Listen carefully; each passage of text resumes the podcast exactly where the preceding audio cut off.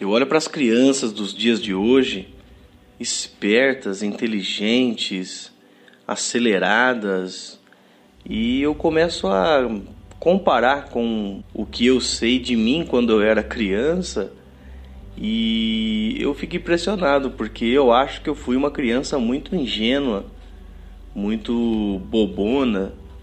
Eu acreditava em algumas coisas que hoje eu falo, meu Deus, como era capaz.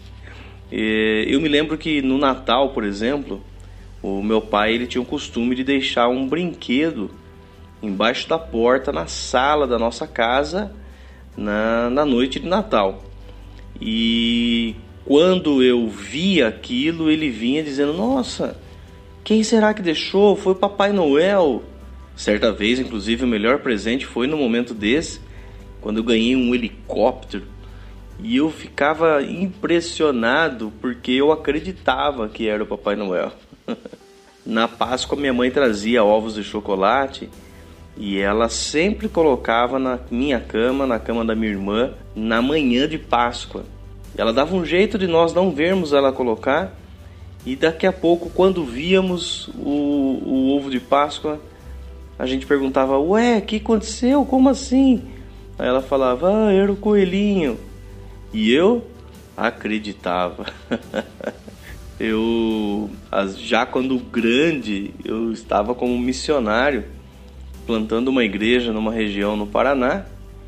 E uma vez um jovem que nós estávamos trabalhando com ele, ele chega e conta uma história triste de que sua família, sua avó, estava precisando urgente de um dinheiro para um remédio, que estava vendendo uma TV, se eu gostaria de comprar, mas por um valor irrisório e que eu precisaria adiantar só uma parte da grana para ele naquele momento, para depois ele trazer a TV.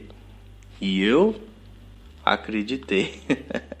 e quando a gente começa a se tornar alguém que acredita demais nas coisas e aos poucos você vai se frustrando com as mentiras, com os enganos, ao longo da vida nós vamos ficando incrédulos nós vamos ficando insensíveis, céticos. Nós passamos a não acreditar mais como acreditávamos no passado.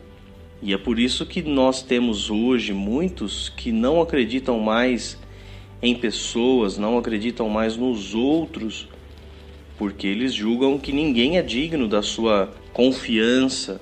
Afinal, ele já foi enganado tantas vezes não acreditam mais na vida, que ainda pode dar certo, que algo pode ser melhor, não acreditam mais em si mesmos, de que são capazes, de que têm condições de realizar, de que é possível e ainda ah, passam a não acreditar mais em Deus em seu amor, nos planos, promessas que Deus tem para suas vidas. Acreditar é crer, é aceitar algo como real, como verdadeiro, é confiar, é dar crédito. E nós precisamos nesses dias olhar para os céus com uma nova expectativa do que nós podemos acreditar do que nós podemos colocar a nossa confiança, do que nós podemos tomar para nós como algo verdadeiro.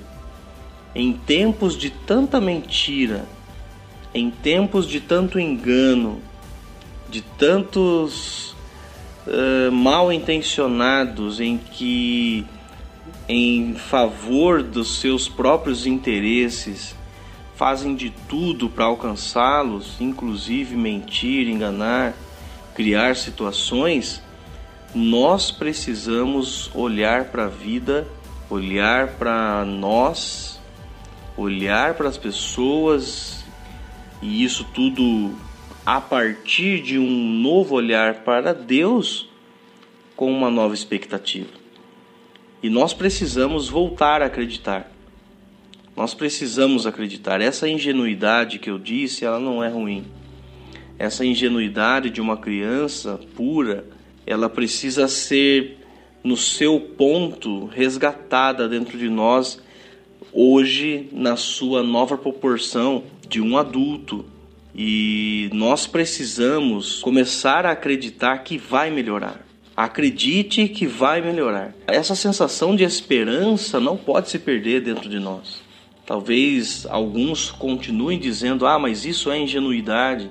E aqui está a beleza da esperança, porque essa beleza, essa pureza no coração, diante de um mundo sujo, diante de um mundo nojento, onde as pessoas te fazem pensar de que acabou, onde todos julgam você pelo que você faz, onde as pessoas estão mais preocupados com o que você pode dar do que com aquilo que você pode ser.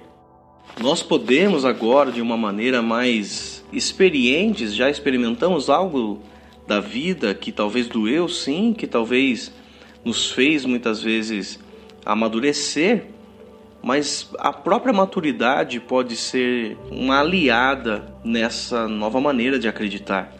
E nós precisamos acreditar, vai melhorar. Essa esperança, aquela sensação interna que nos diz que vai ser melhor, que algo bom está por acontecer. Nós precisamos renovar a nossa esperança nossas expectativas de que não acabou. Não são nossos erros do passado que anulam a expectativa de um grande futuro. Não são o que fizeram contra nós que também vão anular a nossa esperança do que vem pela frente. Nós precisamos fazer com que essas coisas do passado elas não nos rotulem. Essas marcas que as pessoas costumam nos dar de fracassado, de alguém que errou, de alguém que tomou uma rasteira e talvez até de alguém ingênuo, essas marcas precisam ficar para trás e nós não podemos tomá-las como nossa identidade. A nossa identidade não é o nosso fracasso, o fracasso não é você, o fracasso não é uma pessoa, o fracasso é um acontecimento. É algo pontual. Você não é esse fracasso. Então vire essa página definitivamente e comece a olhar para frente com uma nova expectativa. Você é especial. Você é filho, filha de Deus. Ele te fez de maneira ímpar. Você é o que Deus diz que você é. E é interessante porque sempre que Deus olha para você, ele não te julga pelo teu passado. Deus olha para você sempre te apresentando um novo futuro sempre mostrando para você o que está lá na frente, sempre te apresentando o que ele tem para a sua vida. Portanto, acredite, vai melhorar. Todo deserto, toda crise, toda luta tem que ter um fim. Ela chega no seu fim. E acredite que esse tempo de luta, de crise vai passar e que você vai começar a experimentar algo grande, algo novo na sua vida. E isso é um, um exercício contínuo para que a nossa mente possa assimilar essa nova verdade. É aquilo que nós precisamos trocar na nossa mente. A neurociência diz né, que aquilo que você assimilou e tomou como fazendo parte do seu estilo de vida, da sua zona de conforto, é preciso de um esforço para você inserir algo novo nessa zona, né, nessa zona de conforto. Para você inserir uma nova verdade nessa zona de conforto, na sua mente, você precisa de um exercício de crer, de acreditar, um exercício de repetição para que a sua mente venha verdadeiramente a assimilar que isso é verdade a acreditar nesse novo futuro, a acreditar em seus sonhos, a acreditar nos seus projetos, a acreditar que não acabou, que Deus não está preso à sua idade, Deus não está preso ao tempo. Ele ainda realiza sonhos. Aliás, mais do que tudo isso, acreditar que ele está do seu lado a todo tempo. Deus ele não é um Senhor que está simplesmente num alto trono e olhando só para nós dizendo se vire. Não, a beleza do Salmo 23, quando o salmista está dizendo sobre o vale da sombra da morte, ele diz: "Quando eu passar por esse vale da sombra da morte, eu não temerei mal algum, porque tu, Senhor, está comigo." É uma certeza, é uma verdade. Portanto, acredite que vai melhorar. Acredite que as coisas da sua frente são muito melhores e maiores do que as que passou. E isso afeta você como pessoa, isso afeta as pessoas à sua volta, os seus relacionamentos, seus planos profissionais, seu ministério, sua vida com Deus. Isso afeta tudo na sua vida. Coloque a sua esperança em Jesus.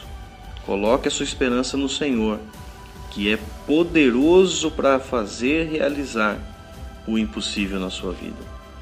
Marcos 9:23 diz: Tudo é possível àquele que crê. Tudo é possível àquele que crê.